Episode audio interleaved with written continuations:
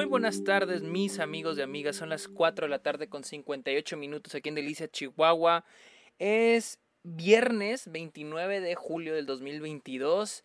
Bienvenidos a este podcast, bienvenidos a Está OK en este podcast donde yo les hablo de cine, de series, de la temporada de premios, de festivales y otros temas relacionados al mundo del cine.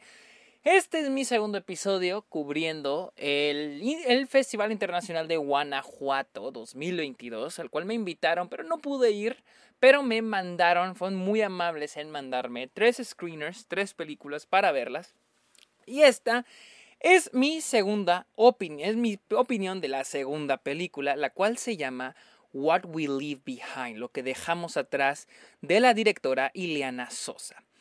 Pero antes, amigos, recuerden seguirme en redes sociales como arroba el Sergio Munoz. Estoy en TikTok, Twitch, Twitter e Instagram como arroba el Sergio Munoz. Estoy en, en también estoy en, en, en, Letterboxd, donde pongo todas las películas que veo a diario. Soy como Sergio Muñoz Esquer. Y también los invito a que le caigan a Patreon o se suscriban a Twitch a cambio de beneficios como episodios exclusivos, videollamadas, watch parties, este, temas de los cuales ustedes me puedan. Ustedes, ustedes pueden recomendar temas de los cuales me quieran escuchar hablar aquí en el podcast. El dinero con el que ustedes me apoyen lo usaré para la producción de mis cortometrajes y para mis viajes a otros festivales, porque para los que no sepan, fui aprobado para TIFF. Pero bueno, amigos, vamos a hablar de What We Leave Behind, una película que sigue a Don Julián, un hombre de 89 años que decide construir una casa al lado de su casa.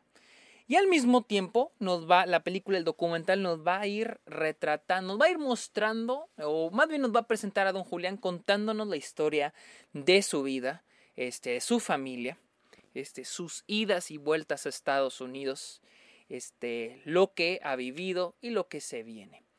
Eh, creo que uno de los puntos más importantes, hay que entender que este es, una, esto es un documental eh, sobre don Julián, es un retrato, es un retrato sobre él construyendo su casa, pero al mismo tiempo pues un reflejo de lo que fue su vida.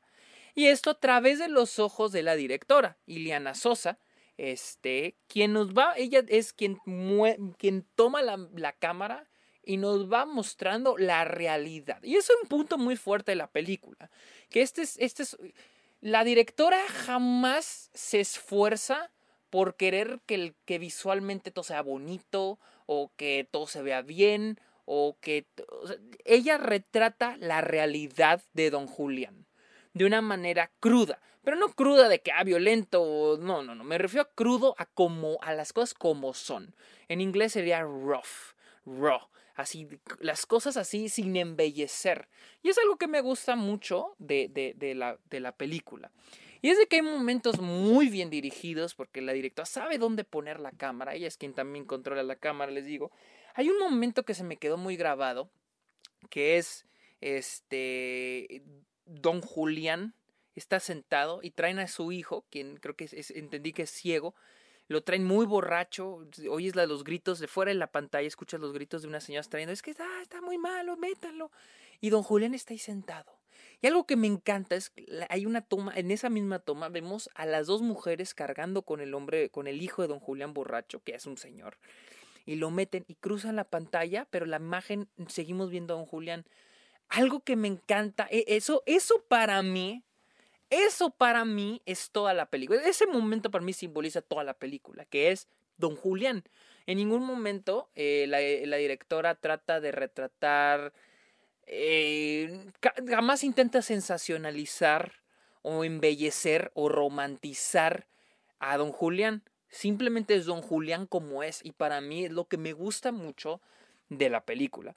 Y es muy interesante porque es Don Julián o sea, el mundo a través de los ojos de don Julián, a través de los ojos de Iliana, de la directora. Y es para mí algo muy interesante, es algo muy, muy, muy, muy interesante. Hay un momento también que a mí me encanta, porque... Ah, ok, un pero que le tengo a la película es la interferencia, un poquito la interferencia de la misma directora. Porque hay momentos donde la directora está narrando, los cuales a mí me encanta. Cuando ella está narrando y nos habla, nos está hablando, este, a mí me gusta mucho cuando ella nos está hablando como narradora. Pero hay momentos donde ella se comunica con don Julián, con su abuelito. Le está diciendo, oye abuelito, y le hace las preguntas así.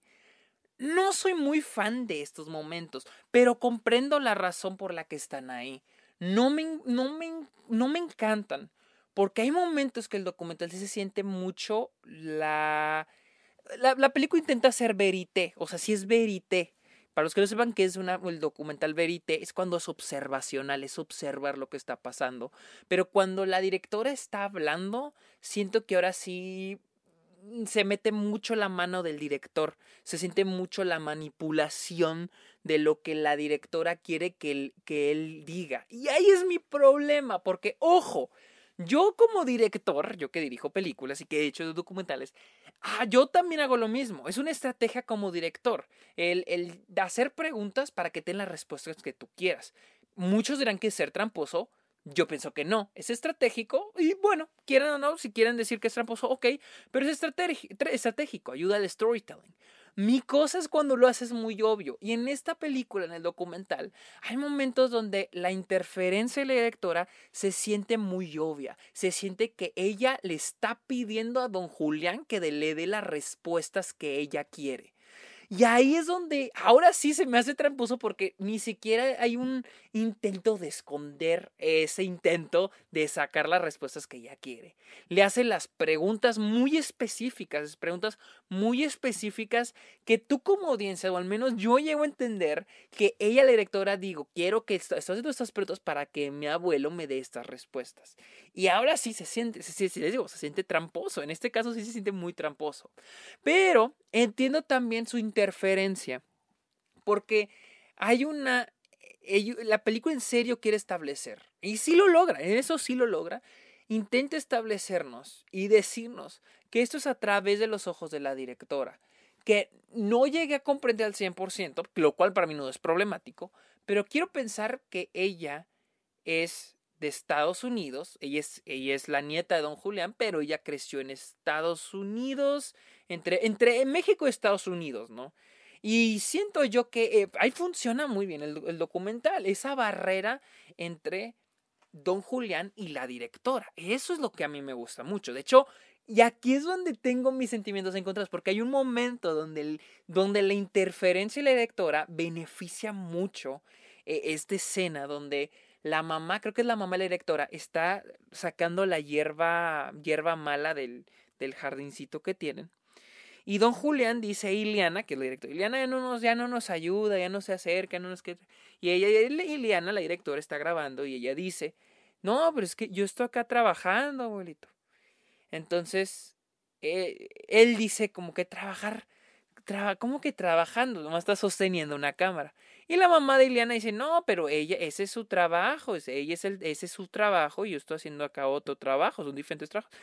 Y, el, y don Julián dice algo muy interesante, dice, sí, pero la que se está cansando eres tú, ella no. Y es algo bien interesante, se me hizo muy, muy fuerte este momento, porque es, es un reflejo de las dos barreras, pues vaya, cultural, esa barrera cultural, esa barrera generacional inclusive, del trabajo, ¿no? Y que yo vio porque, yo, que yo, que yo, con la que yo incluso me, me me siento identificado porque me ha pasado que mi trabajo como cineasta no se tome como trabajo, incluso con mi familia, que ya lo toman, pero antes era difícil el decir, es que, por ejemplo, antes me acuerdo que tenía que ayudar, ir al negocio de mi papá cuando venía a vacaciones de UTEP, de, de estudiar, y yo, yo quería hacer mis cortos, yo quería hacer mi guion, pero mi, mis papás es que tienes que ir a ayudarle a tu papá. Entonces dice, tu hermano está trabajando y tú no. Pero yo sí estaba trabajando, estaba trabajando en mis proyectos, estaba trabajando, yo trabajaba en la escuela en diseño gráfico, me los mandaban y yo los diseñaba. La cosa es que son diferentes trabajos. Pero es interesante el mon que lo dice don Julián. Este, ese momento, esa frase que dice, ella se está cansando y tú no. La idea de que el trabajar es cansarte, el, el trabajar, el, el, la idea de que trabajar es que te agotes, no es conseguir algo que tú quieres, no el trabajar es agotarte, es cansarte. Eso es trabajo. Y es algo muy interesante que, se plantea en ese momento. Y a mí, y a mí me gustó. A mí, me gustó mucho. A mí se me parece, me parece un momento muy interesante. Y más porque eh, contradice lo que yo dije. O sea, va en contra de lo que yo digo de, de que no me gusta cuando la directora interfiere. Pero no hubiéramos obtenido ese momento si ella no hubiera interferido. Entonces, eh, les digo, este, es muy interesante este documental. Es un documental, es, es lento, sí es un documental lento porque es, intenta ser verité intenta ser observacional, estar observando lo que hace don Julián, estar ahí para lo que nos tenga que decir. Solamente mi pero es que se siente mucho la mano del director o de la directora en términos de que se siente medio manipulado, no se siente, no se esconde un poquito esos momentos donde ella quiere interferir, están un poquito en la cara. Y ahí fue donde no, esa es la parte que no me encanta pues del, del documental. Pero bueno, esta fue mi opinión de What We Leave Behind, la cual se estrenó. Se estrenó el año pasado, no, este año se estrenó en South by Southwest y ahorita está en el Festival de Cine Internacional de Guanajuato. Amigos, muchas gracias por escuchar este episodio. Recuerden seguirme en mis redes sociales como arroba el Sergio Munoz en Letterboxd. También cáiganle, les los invito a que le caigan a Patreon y a Twitch este, a cambio de beneficios. Amigos, muchas gracias por escuchar este episodio. Espero que tengan muy bonita tarde. Bye.